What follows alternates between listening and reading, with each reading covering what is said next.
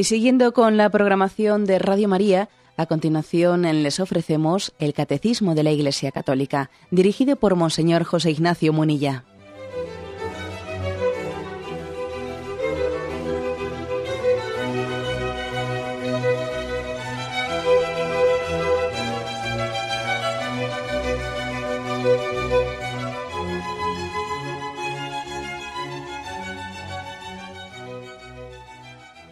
Cordial saludo a todos los oyentes de Radio María. Un día más, con la gracia del Señor, proseguimos el comentario del Catecismo de nuestra Madre, la Iglesia. Habíamos comenzado esta parte que tiene como título La respuesta del hombre a Dios y después de haber explicado el punto 142 y 143, entramos en el primer artículo de la fe, Sabéis que el, credo comienza diciendo creo. Bueno, hablamos de ello. ¿eh? Es a partir del punto 144. Comienza el catecismo a explicar qué quiere decir cuando nosotros ah, profesamos, vamos a hacer la profesión de fe, comenzamos diciendo creo. Y antes de empezar a especificar cuáles son los artículos de la fe, es decir, en qué creemos, también primeramente vamos a subrayar lo que estamos diciendo con esa expresión creo. El punto 144 eh, dice, la obediencia de la fe. Obedecer o audire en la fe es someterse libremente a la palabra escuchada, porque su verdad está garantizada por Dios, la verdad misma de esta obediencia, Abraham es el modelo que nos propone la Sagrada Escritura. La Virgen María es la realización más perfecta de la misma. Bueno, como veis, eh, hay bastantes cosas y bastantes matices ¿no? en, esta, en esta primera explicación. Para explicar qué significa creo, se habla, por lo tanto, de una obediencia, obediencia a la fe, obediencia de la cual ya hablamos ¿no? en el programa anterior, pero sí es muy patente que el catecismo explica el sentido de, la fe desde el acto de la obediencia, desde el acto del sometimiento, ¿eh? sometimiento libre de nuestro corazón. Tal es así, que habíamos dejado sin comentar en el programa anterior, que la carta a los hebreos, la carta de del apóstol San Pablo a los hebreos, perdón, a los hebreos, a los romanos, a los romanos, que es una carta, mm, pues posiblemente en la que más se aborda eh, en la Sagrada Escritura el tema de la fe, del asentimiento de la fe. Esta carta de San Pablo a los romanos comienza y termina con esta identificación de la fe con la obediencia. Fijaros, eh, Romanos, el comienzo de la carta es así. Pablo, siervo de Jesús, apóstol por vocación, escogido para el Evangelio de Dios, que había ya prometido por medio de sus profetas la Sagrada Escritura acerca de su Hijo nacido del linaje de David, según la carne, constituido Hijo de Dios con poder, según el Espíritu de Santidad, por su resurrección de entre los muertos, Jesucristo nuestro Señor, por quien recibimos la gracia y el apostolado para predicar la obediencia de la fe a gloria de su nombre entre los gentiles. Es decir, hace como una carta de presentación. Este es Pablo, apóstol de Cristo por vocación, escogido, etcétera, etcétera, para predicar la obediencia de la fe. esta es la carta de presentación de Pablo. Hay una, la predicación, el hecho cristiano, él lo define como la obediencia de la fe. Y termina la carta de los romanos, termina pues con el, es en Romanos 16, mm, versículo 27, ¿no? Y fijaros cuál es eh, el saludo de despedida. Os saluda Erasto, cuestor de la ciudad, y cuarto, nuestro hermano, aquel que puede consolidaros conforme al Evangelio mío y la predicación de Jesucristo, revelación de un misterio mantenido en secreto durante siglos eternos pero manifestado al presente por las escrituras que lo predicen, para disposición del, Dios eterno, dado a conocer a todos los gentiles por la obediencia de la fe. A Dios, el único sabio por Jesucristo, a Él la gloria por los siglos de los siglos. Amén. Es decir, fijaros también que el inicio de la carta de San Pablo a los romanos y la corona de esa misma carta hace referencia a lo mismo. La predicación de la obediencia a la fe. tiene una, una, importancia pues colosal entender bien, entender bien este término de, de obediencia a la fe. Es interesante, es interesante también acercarse al, a la etimología ¿eh? de esta palabra. Quizás eh, popularmente hablando, la palabra obedecer nos sugiere mm, sugiere pues una una adhesión obligada. Hay que obedecer. ¿eh? Bueno, pues es como decir, ahora, trágatela. ¿eh? Popularmente hablando, la palabra obediencia, y máxime en este contexto cultural en el que hay una crisis de autoridad muy manifiesta, la palabra obedecer tiende a ser, mm, tiende, tiende a tener un contexto negativo. Hay que obedecer, pues, como diciendo, no, no puedes ser libre. ¿eh? Es decir, se te impone, se te pide obediencia, ¿no? Es algo contrario a la propia autonomía del hombre, etcétera. Y, la, etimología de la palabra obedecer, la verdad es que esto lo le da la vuelta a esa falsa comprensión, porque la palabra obedecer eh, viene del latín y significa básicamente eh, saber escuchar. Escucharle al otro, escuchar al que tienes ante ti, ob audire, obedecer, que viene de obaudire, es como escuchar frente al otro, al que está frente a mí. Es un saber escuchar al que tengo frente a mí. en ocasiones las etimologías la etimología de las palabras suele sanar mucho pues una comprensión deformada o equivocada que popularmente ha ido adquiriendo una palabra ¿no? desde un determinado contexto cultural. Obedecer es saber escuchar. Fijaros que esto es muy, ¿eh? es como un audífono, un audífono más sensible tengo más capacidad de escuchar. No es meramente un, eh, una, un trágatela, una imposición de una autoridad superior a la tuya. Es una mayor capacidad de escucha. Bien, eh, todos, seamos o no conscientes de ello, estamos escuchando, o sea, estamos obedeciendo a otros. Seamos o no seamos conscientes de ellos. ¿no? estamos prestando determinada obediencia. Todos, es imposible no hacerlo. ¿eh? Hay voces externas o hay voces internas a las que estamos escuchando y a las que estamos aceptando, acatando. Oímos muchas cosas, pero escuchamos solo algunas. Hay un bombardeo de cosas que oímos, pero escuchar, escuchar, ¿eh? escuchamos algunas. Y sin embargo, a veces estas opciones no son del todo libres. ¿eh?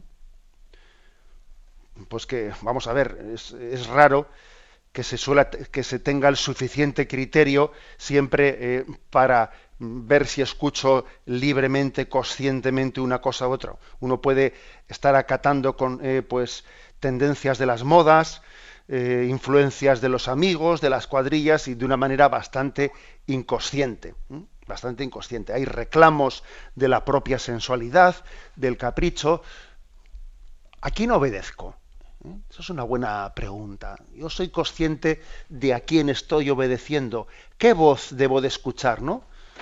Para, para, para vivir con ecuanimidad, para, para ser conforme ¿eh? al designio que Dios ha establecido en mi vida. Es una, una pregunta bastante bastante lógica, ¿no? Bien, pues digamos que desde el punto de vista del Evangelio, nosotros hemos elegido, desde nuestra libertad abierta a la verdad y a la vida, servir al Señor de la vida. O sea, queremos ser conscientes de que queremos servir al Señor de la vida. Por la obediencia al plan de Dios, respondemos con un, con un sí firme al amor de Dios que, que Él nos ha mostrado. Sí a la verdad que se nos ha revelado en Jesucristo. A la verdad evangélica que nos capacita para discernir eh, la voz de Dios y saber distinguirla. por lo tanto, cuando aquí se nos está enseñando el, significado de la palabra creo, se nos está con ello em, ayudando, empujando, o se nos está pidiendo que discernamos cuáles son nuestras interiores obediencias, qué tipo de, de obediencias interiores tenemos. Bueno, fijaros una cosa, mm, aquí en esta definición de obedecer o baudire, en la fe es someterse libremente a la palabra escuchada, porque su verdad está garantizada por Dios. Bueno, pues hay que decir que hay distintos tipos de obediencia. ¿eh? Primero hay un, hay un tipo de obediencias que son más bien exteriores. ¿eh? Pues uno, no sé, pues por ejemplo en un, en un club deportivo eh, hay una serie de normas y mandatos pues que si no se asisten a tantos entrenamientos, uno no puede jugar el domingo en tal. Pues hay tales normas de hora de entrada en el de salida, hora de salida. Pues también en la obediencia militar, por ejemplo, en la obediencia militar no se está pidiendo un asentimiento interno. ¿eh?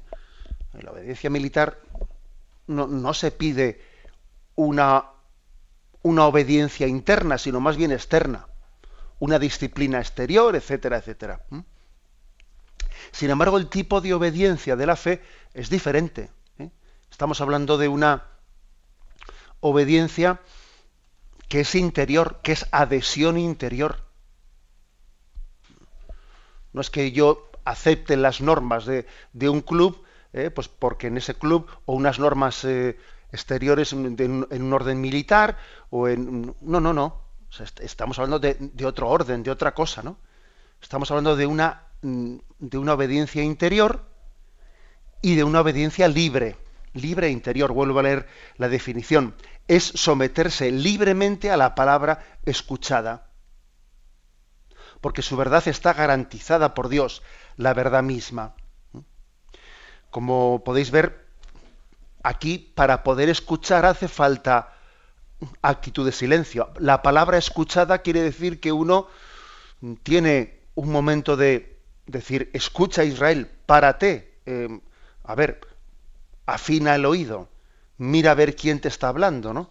Esa famosa frase de María, haced lo que él os diga, o, la primera, el primer libro de Samuel, eh, en el que se le enseña que el niño ¿no? respondió Samuel, habla que tu siervo escucha, es decir, hay que aprender a hacer silencio para poder escuchar.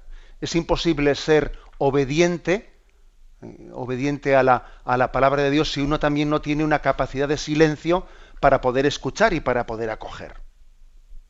¿Mm? Someterse libremente a la palabra escuchada.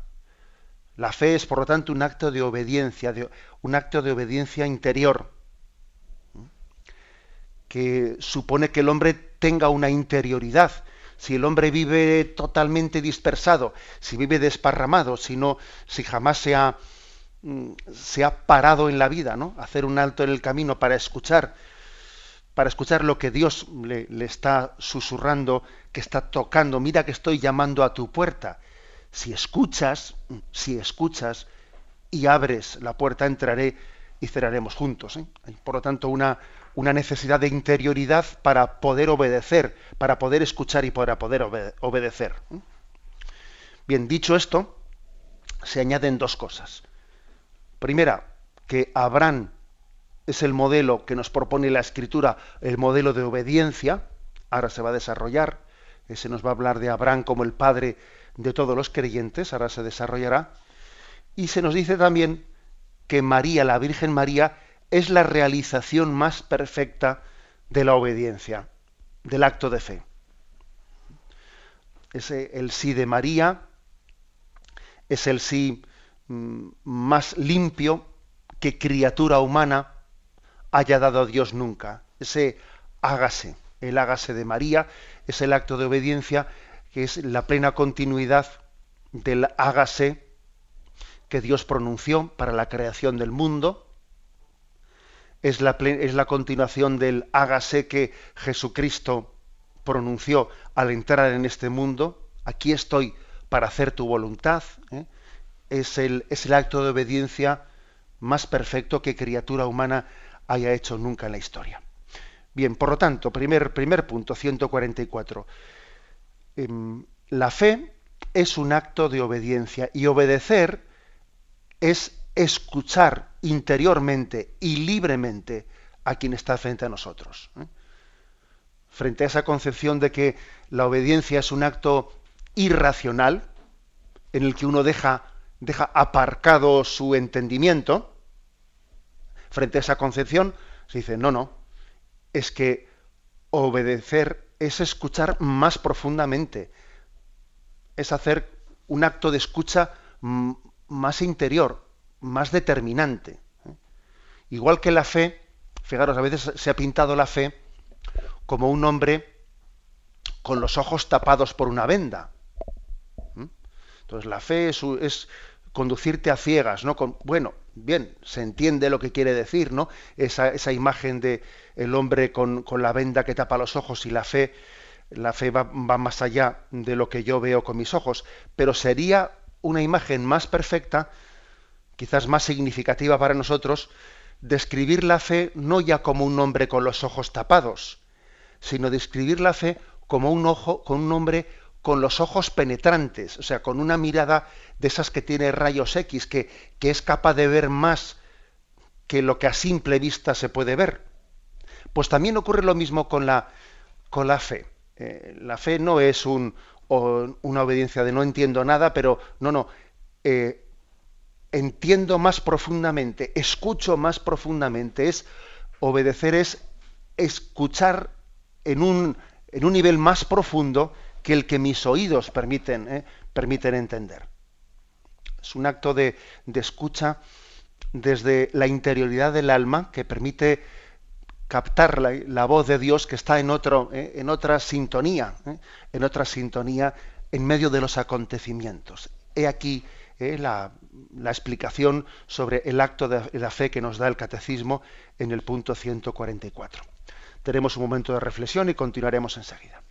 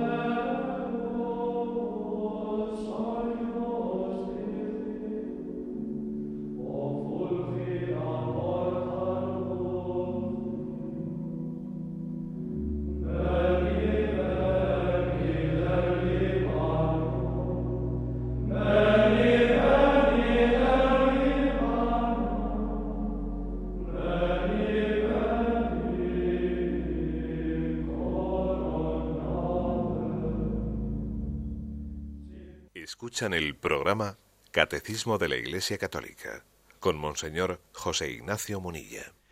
Pasamos al punto 145. Se nos ha dicho que Abraham es el modelo de la fe que nos propone la Sagrada Escritura. Y María es la realización más perfecta. Bien, de María, de la fe de María hablaremos en otro momento, pero vamos a hablar ahora de ese modelo de Abraham. Como podéis ver, quiero hacer ver una cuestión no se habla en el catecismo, porque no se habla en la escritura, de la fe de Jesucristo. ¿eh? No sería correcto decir que Jesucristo es nuestro modelo en la fe.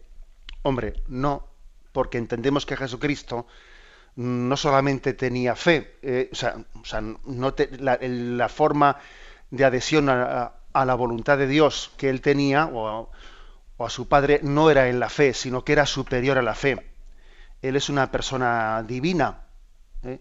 no, es una persona humana, es una persona divina, aunque tiene una condición humana. ¿eh? Jesucristo tiene una condición humana, pero Él es una persona divina. Por eso él no tiene fe, meramente fe, no, él tiene una visión beatífica. ¿eh? este es un tema que, llegado a los capítulos de la Cristología, allí se habla de ellos. ¿eh? Pero lo digo porque igual a algún oyente le llama la atención que aquí el catecismo hable del modelo de Abraham y el modelo de María en la fe. Y dice, ¿por qué no pone el modelo de Jesús? Bueno, pues porque de Jesús eh, jamás la tradición de la Iglesia ha hablado de la fe de Jesucristo. No, Jesucristo no tenía fe, ¿eh? no tenía algo más que fe.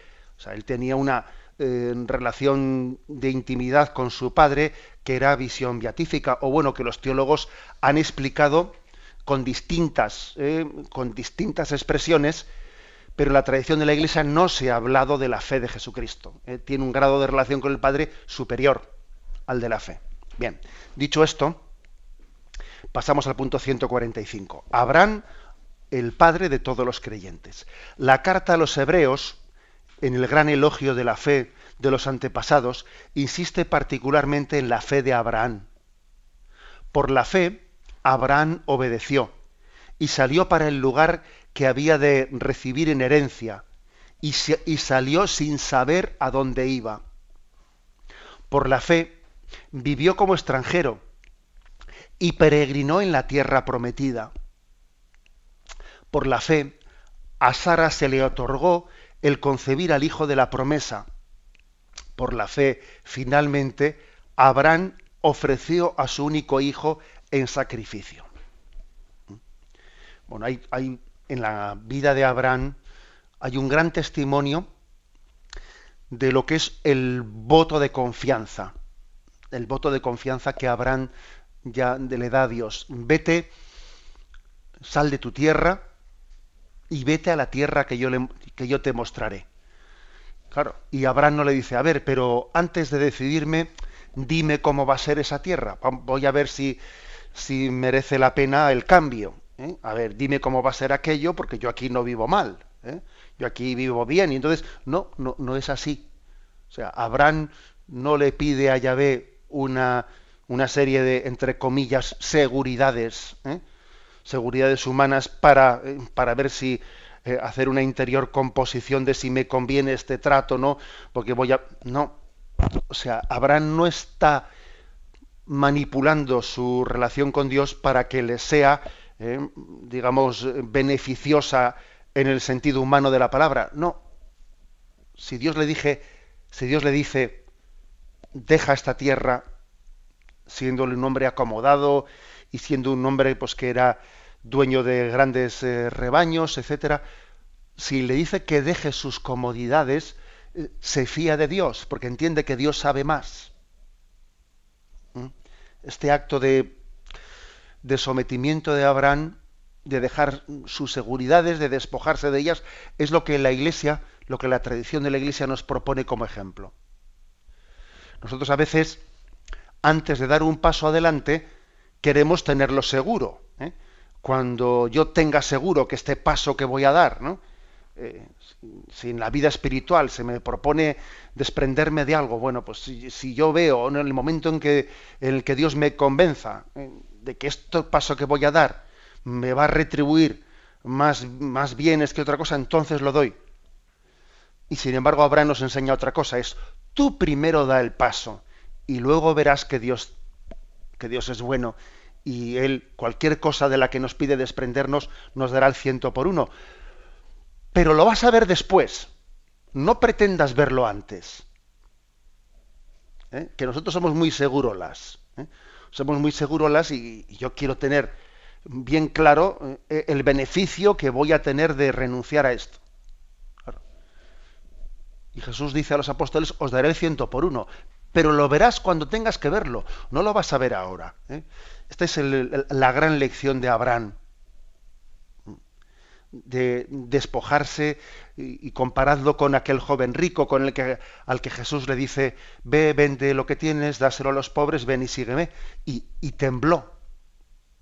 Y sin embargo Abraham no tiembla, se desprende.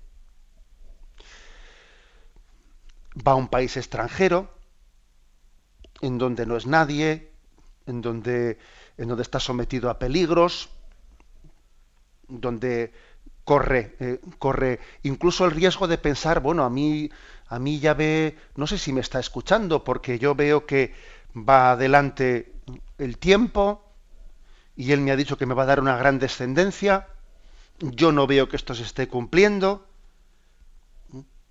Finalmente, Dios permite que Sara conciba, ya en su vejez, que Sara conciba, le da el hijo de la promesa, y cuando parecía que ya se hacía un poco de luz en, aquella promesa, bueno, pues le pide que le sacrifique. Bueno, pues ahora sí que no entiendo nada, ahora sí que no entiendo cómo Dios me prometió una descendencia, después de mucho esperar me da un hijo y ahora me pide que lo sacrifica, ¿no? Pues bueno, pues es que no entiendo nada. Y sin embargo, Abraham está dispuesto ¿eh? a ofrecer su único hijo. Bueno, todos conocemos la historia, como el, corazón de Dios se conmueve ante esa obediencia de Abraham, ante esa confianza. ¿eh? Se conmueve. Juro por mi nombre, oráculo de Yahvé, que por haber hecho esto, por no haberte reservado a tu hijo, a tu único hijo, te daré en herencia a las naciones. Dios se conmueve ante, ante ese voto de confianza ¿no? que, ella, que Abraham da en Yahvé. Y otro, otro detalle más es el detalle de que le Yahvé le había prometido que él iba a llegar a ver eh, esa tierra que le iba a mostrar. Y Sara, su mujer, llega el momento de su, de su fallecimiento, dice que Sara vivió muchos años, y que llega el momento en el que va a fallecer y, y, dice, tengo que enterrar a mi mujer en una tierra extraña. O sea, no voy a poderla enterrar en una tierra, en una tierra que, que Yahvé ya me ha entregado. Y entonces cuenta el capítulo 23 del Génesis que Abraham pidió que le diesen una tierra de propiedad para él ya, de propiedad sepulcral, en la que él pudiese tener por lo menos una tumba, en la que poder depositar a su, a su esposa, a su muerta, a Sara. ¿Mm? Dadme una propiedad sepulcral para retirar y sepultar a mi muerta, dice Abraham, y le dan un pequeño, ¿no? Un pequeño mm, lugar para poder enterrar, y él ya ve cumplida la promesa de Dios. Dice, bueno, ya he enterrado a mi mujer en un lugar que es mío. Ya empieza a cumplirse la promesa de Dios.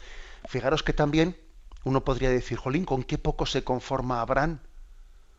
Porque, hombre, eh, ya ver cumplida la promesa, te daré una tierra que en el mero hecho de que ha podido comprar, eh, esas son las arras.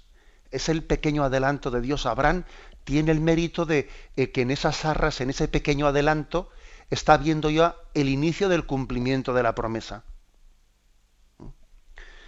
Frente a esa tendencia nuestra en la que para sentirnos bendecidos por Dios tenemos que ver ya el final de la película, Abraham ya se siente bendecido por Dios porque ve ya el inicio de la bendición de Dios. Y bendice a Yahvé porque haya, eh, porque haya encontrado esa tierra en la que poder sepultar a su mujer. ¿eh? Y, permitidme que, que, haga este contraste, ¿no? El contraste entre este Abraham que ve los signos de la bendición de Dios y nuestra falta de fe, que hasta que no vemos todo cumplido y todo absolutamente realizado, ya sin ninguna duda de nada, eh, no, no, no percibimos la bendición de Dios. Este es otra, eh, otro aspecto bajo el que Abraham se nos presenta como modelo, modelo de la fe. Eh, el hombre que percibe la bendición de Dios desde sus inicios. No hay que esperar a que todo esté cumplido para percibir que Dios nos bendice. En esta vida estamos recibiendo las arras, el adelanto de la vida eterna. Y aunque no todo está cumplido, mm, Dios ya nos está bendiciendo y Abraham es modelo eh, para nosotros en esa, en esa captación y en esa percepción de la bendición de Dios. Tenemos un momento de reflexión y continuaremos enseguida.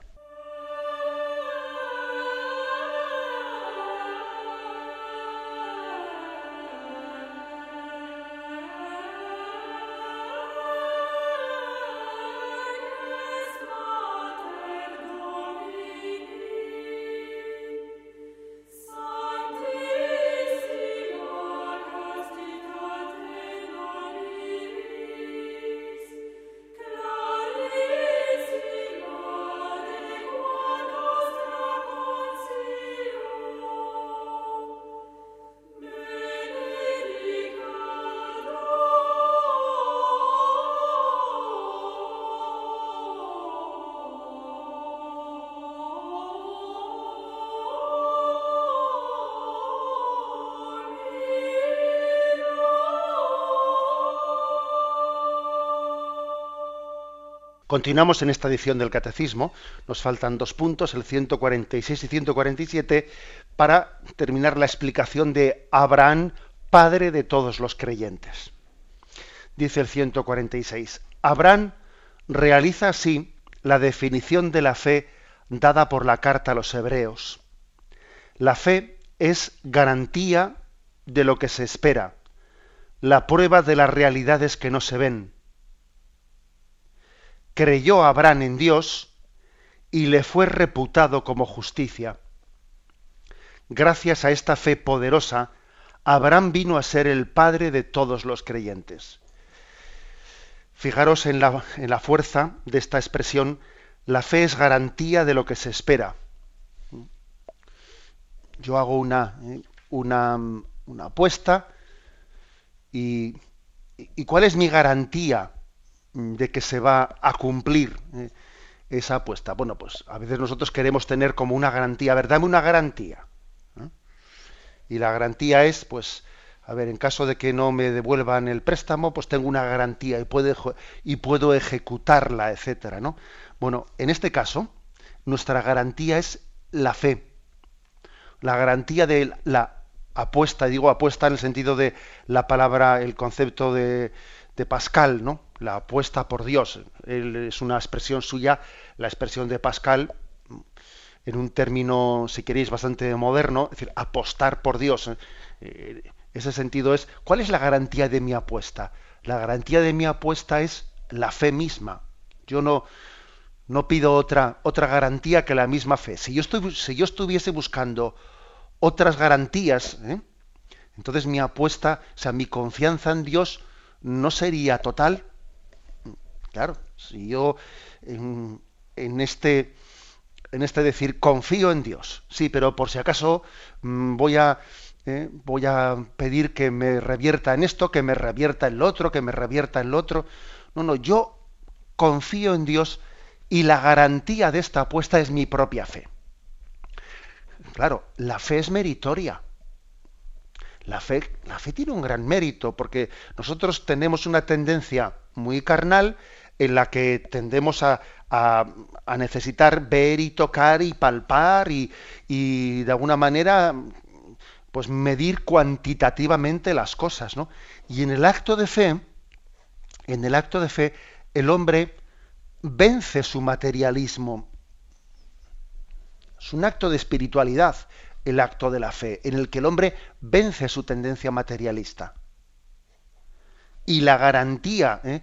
La garantía de, esa apuesta por Dios es la propia fe. Esta es mi garantía. No busco otro, otro tipo de garantías humanas, ¿no? Cuando, fijaros, incluso a veces se, le ha acusado a la religión de no ser, de no ser gratuita, de, de, pretender sacar otro tipo de beneficios. Algunos, que es también la tesis del libro de Job, ¿eh? del libro de Job de, la Sagrada Escritura, pero no hay que ir al Antiguo Testamento, que, a la religiosidad hay quien le ha hecho acusaciones, claro, es que las personas religiosas están sacando beneficios, una especie de beneficios de su, de su acto de fe, les compensan esto, el otro, lo demás allá. La verdad es que, fijaros, cuando Dios nos pone al desnudo, que ocurre ¿eh? en nuestra vida tarde o temprano, ¿no? cuando Dios nos pone al desnudo delante de Él, nos damos cuenta de que el acto de fe es totalmente gratuito. O sea, la única garantía que tengo es la propia fe. Y, y a veces Dios nos purifica en nuestra fe quitándole otro tipo de apoyaturas, ¿no? Pues porque a veces hemos tenido otro tipo de apoyaturas en, la vivencia de nuestra fe, por ejemplo, compensaciones afectivas, pues que yo siempre he tenido personas que me han que me han ayudado a que me han acompañado en la fe, pues personas con las que yo me he apoyado mucho, me he apoyado y me han hecho muy agradable pues mi vivencia religiosa, porque me han acompañado a recibir los sacramentos, eh, y he tenido también compensaciones afectivas de verme acompañados por ellos, pero puede llegar un momento en el que también en la historia de nuestra vida nos veamos despojados de eso y nosotros en la soledad, sin esas compensaciones afectivas o sin otras compensaciones personales, tengamos que hacer el acto de fe al desnudo, como le ocurrió a Abraham que llega un momento en el que tiene que, tiene que despedirse de su mujer, tiene que despedirse de todo eh, y sentirse de su tierra, de sus seguridades, de sus riquezas, y su única garantía es su propia fe.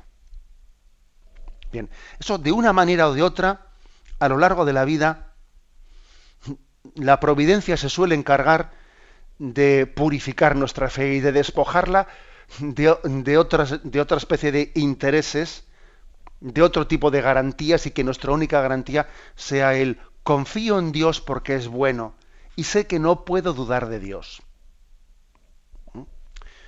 Y cuando llegan esos momentos de prueba, pues a veces temblamos, ¿no? Pero, pero Dios nos purifica en esas pruebas, en la prueba de la fe. Por eso, como es tan meritorio ese acto de Abraham, dice, creyó Abraham en Dios y le fue reputado como justicia, es decir, el mayor mérito eh, de Abraham es su fe. Y esa fe le justificó, le hizo justo. O sea que digamos que esta es la, mm, doctrina paulina de que cómo la fe nos justifica, ¿eh? porque supone también eh, un, despojamiento de nuestras falsas seguridades, ¿no? sino apoyarnos únicamente a Dios. Y a Abraham se le llama Padre de todos los creyentes. Bien, pasamos al punto último, el punto 147. El Antiguo Testamento es rico en testimonios acerca de esta fe. La carta a los hebreos proclama el elogio de la fe ejemplar de los antiguos, por la cual fueron alabados. Sin embargo, Dios tenía ya dispuesto algo mejor, la gracia de creer en su Hijo Jesús, el que inicia y consuma la fe. Bueno, digamos que la, que la fe del Antiguo Testamento, finalmente en el Nuevo Testamento se expresa en, en Jesucristo. Pasamos de tener fe en Yahvé a tener fe en Jesús. Y he aquí también una, una de las más mayores pruebas de la divinidad de Jesucristo. El hecho de que uno ve, va viendo la Sagrada Escritura y el puesto que ocupaba Yahvé en el Antiguo Testamento, en el Nuevo Testamento lo ocupa Jesús. ¿eh? Luego, esto es implícitamente una confesión de su, de su divinidad. ¿eh? Jesús es el centro de nuestra fe, aquel en quien tenemos que dar ese voto de, de plena confianza. Jesús se identifica con Yahvé. Y mm, se dice de él esta, esta expresión, que es una expresión, bueno, pues que hay que decir que no es tan sencilla de entender, ¿no? Jesús es el que inicia y consuma la fe. Antes he hablado en la intervención anterior que la Sagrada Escritura no se habla de la fe de Jesucristo. ¿eh? No encontraréis en la Sagrada Escritura diciendo que Jesús tenía una gran fe. No. Sí que Jesús dice él de otros, eh, mujer, qué grande es tu fe. ¿eh? Pero no se dice eso de Jesús. ¿eh? Jesús, como hijo de Dios que es, el tipo de relación que tiene con Dios Padre no es en la fe, sino que es superior a la fe. Existe, sin embargo, este, este texto, este versículo de la carta a los hebreos, en el que sin llegar a decir que Jesús tenía fe, dice la gracia de creer en su Hijo Jesús, el que inicia y consuma la fe. Bueno, es un texto misterioso en el que, en el que también necesitaríamos esa luz de comprensión a la luz de la, tradición de la Iglesia para entender qué significa que Jesús inicia eh, y, consuma la fe. Pero podemos entenderla perfectamente como que Él, Él nos da, ¿eh? Él nos da el don de la fe. Jesucristo es el dador del don de la fe y Él, eh, la adhesión a su persona, esa llamada que estamos a la que estamos todos llamados, que es de unirnos a Jesús por toda la eternidad, ¿eh? es, eso será la consumación de nuestra fe. Será de, pasaremos de la fe a la visión, de la, esperanza a vivir con Cristo para siempre. La consumación de nuestra fe será vivir con Jesús para siempre. El cielo consiste en, ese cambio de estado en el que no, no, no hay diferencia entre, entre la adhesión a la persona, porque aquí estamos adheridos a Jesús y en el cielo estaremos adheridos a Jesús. Pero la diferencia entre la tierra y el cielo no es allí estar con Jesús y aquí estar sin Jesús, no, no. Estar allí de una manera consumada y aquí estar a través de la mediación de la fe. Fijaros bien que, que el cielo y la tierra no tienen la diferencia de con Dios o sin Dios. Aquí estamos con Él, aquí estamos con Jesús. Pero es verdad que en este momento la, fe es una mediación necesaria, mientras que la fe dejará de ser necesaria, la fe desaparecerá en, en, nuestra, en el tipo de relación que tendremos con Jesús en el cielo. Esto también nos ayuda a entender ¿eh? por qué Jesús, por qué no decimos de Jesús que aquí tuviese fe. Porque de alguna manera él estaba teniendo, teniendo ya en esta vivencia en la tierra un tipo de relación con el Padre, pues que podíamos asimilar a, otro género, pues cual, el, cual nosotros vayamos a tener ya cuando estemos en el cielo. Nosotros en el cielo no tendremos fe tendremos, tendremos la visión de Dios y tendremos un tipo de adhesión a Él plenamente consumada. Plenamente consumada. Bien, Jesús tuvo ¿no? con, el, con el Padre un tipo de relación que superaba, ¿no? mientras que estaba entre nosotros, que superaba ese, ese grado de relación con la fe que nosotros tenemos en este momento. Pero Jesús es el que inicia la fe, el que nos da el don de la fe a nosotros y el que la consuma ¿eh? en la visión beatífica. Bueno, como veis es una, un, intento de explicación de qué significa este versículo, Hebreos 11, eh, versículo 40, o también Hebreos 12, versículo 2. Lo dejamos aquí, ¿eh? en esta proposición que hemos hecho, que nos ha hecho el catecismo de Abraham como padre de todos los creyentes. Y damos paso a la intervención de los oyentes. Podéis llamar para formular vuestras preguntas al teléfono 917 107 700. 917 107 700.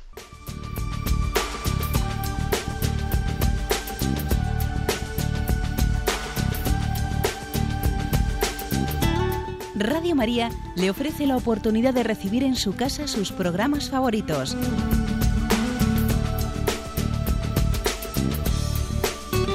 Ahora lo puede hacer a través de nuestra página web www.radiomaria.es o bien llamándonos al 902 500 518. 902 500 518. Pídanos el programa que más le interesa en cualquiera de sus emisiones, especificando el día y la hora que lo ha escuchado. Solo nos tiene que decir si lo quiere en CD de audio o CD o DVD en MP3. Haga su solicitud en el 902 500 518 y en www.radiomaria.es. Radio María, más cerca de usted.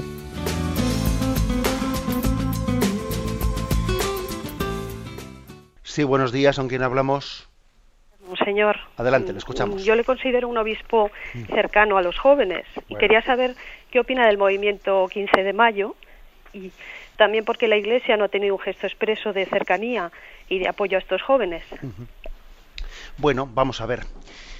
Mire, ¿yo qué es lo que opino? Pues vamos a ver. Yo le voy a decir que, obviamente, detrás de ese movimiento existe una, una reacción, ¿eh? una reacción, pero yo, mm, una reacción que también puede tener unos valores morales, obviamente, soy, yo soy consciente de ello. Pero sí que voy a decir mm, que me llama la atención observar cómo es curioso que en esta sociedad, para que tengamos que reaccionar, ah, tiene que hacer falta que el bolsillo esté en peligro, que la cartera esté en peligro. Es curioso que tanto a nivel de elecciones, ¿no? Para que estamos en una cultura en la que para que un, un gobierno eh, pierda unas elecciones o para que haya una reacción social, tiene que haber una crisis económica en la que la gente con el paro ya, mientras que haya trabajo, mientras que tengamos dinero fácil, etcétera, etcétera, es curioso que nadie reacciona. ¿Mm? Eh, aunque la familia se rompa, aunque haya un fracaso escolar eh, tremendo, aunque los medios de comunicación sean una basura, aunque nada, todo el mundo a tragar. Ahora, cuando ya llega la crisis económica y cuando ya nos toca el bolsillo, entonces sí, entonces ya eh, cambiamos el gobierno, entonces ya salimos a la calle. Entonces, esa es la primera lectura que yo hago al respecto. ¿eh? Que, nuestras reacciones morales, o sea, que nuestras supuestas reacciones suelen ser muy materialistas. Por otra parte, veo que las reivindicaciones que, se, que vamos conociendo de ese movimiento, eh, hay unas reivindicaciones muy confusas. ¿eh? Algunas de ellas también de tipo laicista, ¿eh? pidiendo una mayor separación de, bueno, pues del, ámbito religioso y del ámbito civil, como si estuviesen demasiado juntos o demasiado. Bueno, incluso también hemos, hemos visto algún tipo de pancarta del orden de menos crucifijos y más trabajo fijo, que yo francamente cuando vi eso dije, ¿y qué tendrá que ver una cosa con la otra? Es decir, que yo veo en todo ese movimiento de, mm, del 15M, veo una, mm, obviamente una oportunidad ¿eh? para una reflexión, para que dejemos de, ser borregos, para que pensemos, para que reflexionemos, para que etcétera. Pero veo también que el motivo que lo ha llevado a cabo, o sea, que, que lo ha provocado, es un motivo mm, meramente económico y, veo también eh, veo en ese, en ese grado de, reflexión que se está llevando a cabo desorientación, ¿eh? desorientación, falta de coherencia y también veo pues un, un tipo de, ¿cómo voy a decir?, de que se está eh, en el tipo de reivindicaciones que se hacen, se está asumiendo todo lo políticamente correcto, lo políticamente correcto, y, y, me gustaría ver más valores espirituales eh, para, o sea, más reflexiones espirituales sobre la antropología del hombre, sobre la verdad espiritual del ser humano que nos demos cuenta que están en el origen de la crisis económica. ¿eh? Detrás de la crisis económica hay una crisis de valores morales y valores espirituales que me da la impresión de que no se ha captado todavía en esa reflexión eh, de, los indignados a los que se llama. ¿eh? Ahora, me parece muy bien que nos indignemos, porque es que yo creo que ya lo, duro, durísimo es que, que lleguemos al grado, al grado de descomposición moral que hemos llegado sin que nadie se indigne. Pero, pero me gustaría que nos indignásemos no solo por el tema económico. ¿eh? También lo digo así claramente. Damos paso al siguiente oyente. Buenos días. Hola, buenos días, señor. Adelante. Eh, mire, una pregunta pues muy sencilla que me viene muchas veces a la cabeza y se refiere al significado de la palabra creer, creo. Eh, yo muchas veces me gustaría poder sustituir, ya sabe el sentido que tiene habitualmente en la vida corriente, pues eh, la semana pasada llovió tres días, bueno, creo, no, sé si serían cuatro o cinco. Yo creo que muchas veces la podríamos, me gustaría sustituirla por la palabra sé. Es más, lo, eh, no sé, en el credo mismo, pues sé que la Iglesia Católica, pues es la Iglesia de Jesucristo. La formulación sería un poco más larga, pero nunca se utiliza la palabra sé y el creo pues parece que indica duda. Y claro si lo que creemos es lo tenemos seguro porque nos lo ha dicho Dios que más seguridad pues entonces no sé cómo no se ha pensado en utilizar pues tantas veces como se pueda la palabra sí. Esa es la pregunta. Bien, vamos a ver, yo creo que, eh, y, respondo diciendo creo que no. Vamos, soy consciente de que la palabra creo, y ahora mismo yo me he delatado al decir yo creo que, la palabra creo, pues no siempre se utiliza en el sentido de fe teologal, sino que con frecuencia la utilizamos, pues como ahora mismo he empezado a decir yo, yo creo que, como una expresión que es un saber inseguro. Pero claro, no es lo mismo utilizar la palabra creo en el sentido de virtud teologal ¿eh? que de opinión, ¿eh? opinión del hombre.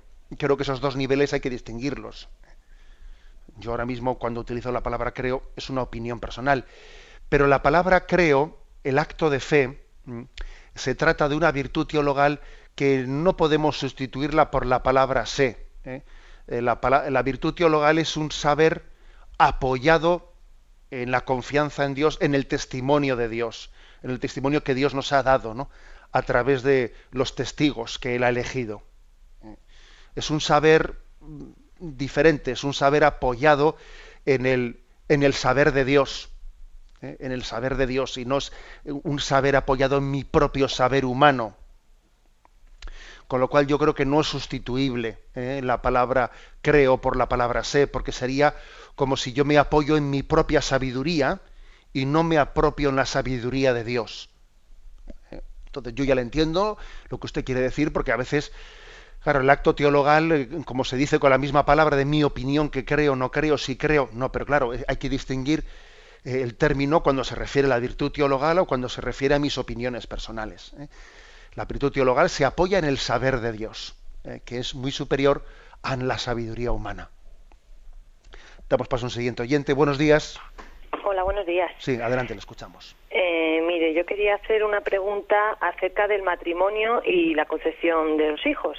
Porque, bueno, he estado leyendo la encíclica de Juan Pablo II, de Consorcio Familiaris, creo que se llama, y, la cuestión es que, bueno, para concebir hijos, uno de, los, de las causas que se excluye la posibilidad, bueno, que se excluye, que no se excluye, es los graves motivos. Mm, no, no sé a qué se refiere los graves motivos. Le digo por mi caso personal que, bueno, yo tuve un aborto en febrero y, soy RH negativo y me han dado un mínimo de anticuerpos por, por ser mi hija primera RH positivo. Entonces yo quiero saber si me tengo que dejar guiar por lo que me digan los médicos, que todavía hoy voy al médico y no es lo que van a decir, pero si me tengo que dejar guiar por si me dicen, pues ahora te tienes que esperar, o sería muy peligroso que tuvieses otro hijo, o es que no sé cómo actuar y, mi marido y yo pues no sabemos qué hacer, o dejarnos guiar de la mano de Dios y que sea lo que Dios quiera. Lo que yo no quiero es em, ser una inconsciente y, no actuar conforme a la voluntad de Dios, que le pregunto, Dios mío, ¿qué hay que hacer? Y claro, siempre llego a la misma conclusión, el matrimonio, si nos hemos casado, como nos dijo el sacerdote, para concebir hijos, pero claro, quiero, quiero hijos también de manera responsable. Entonces, hay médicos que he oído casos que les han dicho que se les ocurra tener hijos y luego han tenido hijos sanos y maravillosos. Entonces, es mi pregunta, ¿qué, qué es lo que debemos hacer? Bien, de acuerdo, se lo ha formulado perfectamente la pregunta. Vamos a ver, la encíclica Familiaris Consorcio, como también otras encíclicas mm, de la Iglesia, hablan de la paternidad responsable. Entonces, la paternidad responsable Em, es la conjunción de, dos cosas, ¿no? En cuanto a la finalidad, ¿eh? la finalidad, el, estar, la paternidad responsable, entendemos el estar abiertos, eh, abiertos al don de la vida, entendiendo que, entendiendo que Dios también nos ha dado un discernimiento, o sea, Dios nos ha dado una inteligencia para discernir los, eh, pues, los hijos que, que entendemos, que creemos, que podemos acoger según las circunstancias concretas en las que nos encontramos. ¿eh? Es eh, discernir, discernir si creemos que nosotros debemos de buscar o no buscar explícitamente en un momento determinado el don de la vida dependiendo de nuestras circunstancias. Entonces, vamos a ver si por ejemplo hay un problema, hay un problema de, de salud, ¿eh? Eh, puede, que puede ser serio eh, por el tipo, claro, yo como se puede usted imaginar ese, esa cuestión médica a la que usted ha hecho referencia del RH positivo o negativo, pues no, no, tengo ni idea y desconozco si se trata de una cuestión seria, pero supongamos que sí, ¿eh? supongamos que sí es, pues puede ser un motivo, puede ser un motivo pues para, para intentar posponer el siguiente hijo y siendo una cuestión seria, una cuestión grave, puede, puede ser una razón suficiente para procurar que nuestro hijo no sea, próximo hijo no sea inmediatamente concebido. ¿eh? Una razón grave, una razón seria a la que se refiere la familia de consorcio puede ser esa, puede ser también la de un problema grave económico, puede ser circunstancias determinadas, eh, bueno, lo que no podría, lo que no se entendería por razón grave, pues es sencillamente pues por una especie de eh, planes mm, eh, que son más materialistas, que en el sentido que ahora nos gustaría poder eh, comprar otro coche, nos gustaría poder tener más comodidad, pues un nuevo hijo en este momento nos cambiaría un poco el planteamiento de vida, que queremos que sea más cómodo. eso no serían razones serias, serían más bien razones egoístas y por tanto no esgrimibles a la hora de, planificar la, paternidad o la maternidad. Ahora bien, otra cosa distinta que también dice la familia del consorcio es que además de, estudiar la moralidad del fin, también hay que discernir la moralidad de los medios. Siempre será inmoral el recurso a los métodos artificiales del, del, control de la natalidad, mientras que será moral el recurso a los métodos naturales, es decir, que Dios mismo ha puesto la fecundidad y la fertilidad de la mujer, pues no siempre fértil, no siempre fecunda, ¿no? Con lo cual lo que será moral será cuando hay motivos serios ¿eh?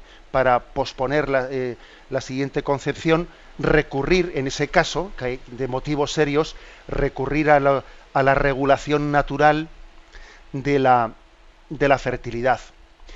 Sabiendo que el hombre propone y Dios dispone. O sea, quiere decir que el hombre para el ser humano no existe paternidad no deseada. Es decir, yo creo que ahora no será prudente, pues porque hay un problema médico serio, no será, puede no ser prudente el buscar inmediatamente el, siguiente embarazo. Pero si ese embarazo llegase, si ese embarazo llegase, lo acogemos de una manera eh, pues eh, absoluta y plena por aquello de que el hombre propone y Dios dispone. Y la última palabra en el tema de la paternidad y de la maternidad la tiene Dios, que Él habla en última instancia. ¿eh? es básicamente, digamos, el, eh, un pequeño resumen de la doctrina de la humana vitae o de la familiares consorcio. Tenemos el tiempo cumplido. Me despido con la bendición de Dios Todopoderoso, Padre, Hijo y Espíritu Santo. Alabado sea Jesucristo.